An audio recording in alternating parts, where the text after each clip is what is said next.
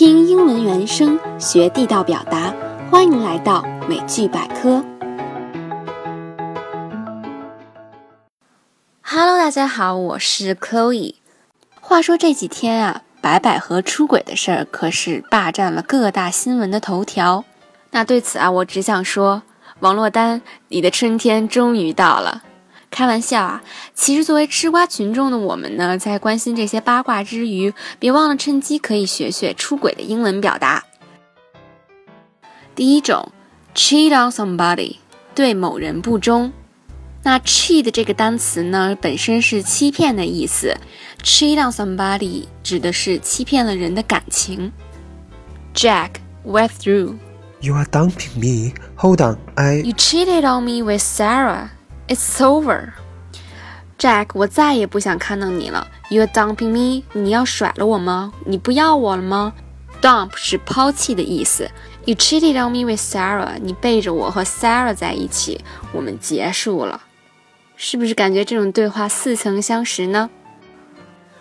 那第二种表达呢是 be unfaithful to，表示不忠、背叛。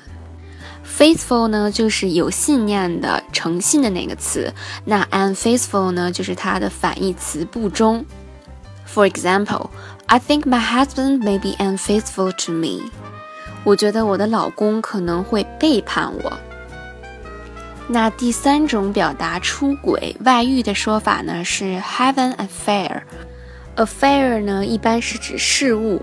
那我们经常用 love affair 来表达风流韵事。Have an affair 出现频率非常高，也非常好用。For example, she is having an affair. 她有外遇了。或者呢，我们可以看这样的一句例句：Thousands of British nurses think it is fine to have an affair with one of their patients, according to research. 说一项调查显示啊，英国有数千名护士认为与病人发生暧昧关系是可以接受的。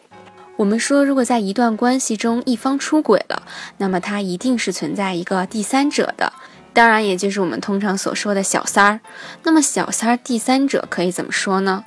可不是 little three 啊，我们有一个专门的词组叫做 home wrecker，破坏别人家庭的人，也就是第三者。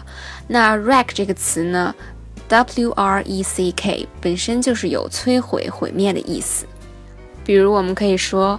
姚笛 was a home wrecker. Easy, right? 那我们说出轨呢，除了有肉体上的，当然还有精神上的。那精神出轨呢，在英文中对应的表达就是 emotional affair 或者是 emotional cheating。在这里呢，emotional 是指一种情感上的欺骗，我们要避免把它直译为 spiritual affair。好啦，这就是我们今天关于出轨的全部内容了。怎么样，有没有感觉应时应景，非常实用呢？